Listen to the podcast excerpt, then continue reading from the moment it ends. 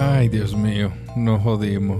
Me llamó Santa. Dijo que él no tiene ganas de venir a traerle regalo a nadie que esté plagueando tanto.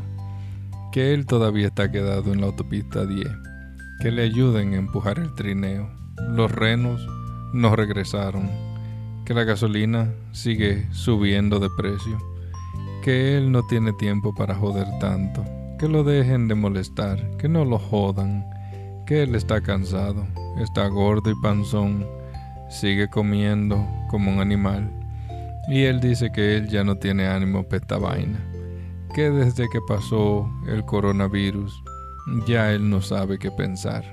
Si pensar en que los chinos de verdad no quieren matar, o si solamente eso fue una mentira para echarle la culpa a ellos.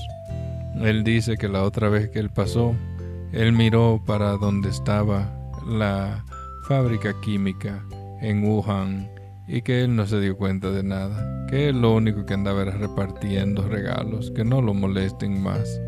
Él dice que nosotros estamos demasiado jodidos para querer tantos regalos caros, que ya en el trineo no le caben, que va a tener que comprarse un 18 goma para poder pasarle a dejar todas las vainas a la gente tan pitidona.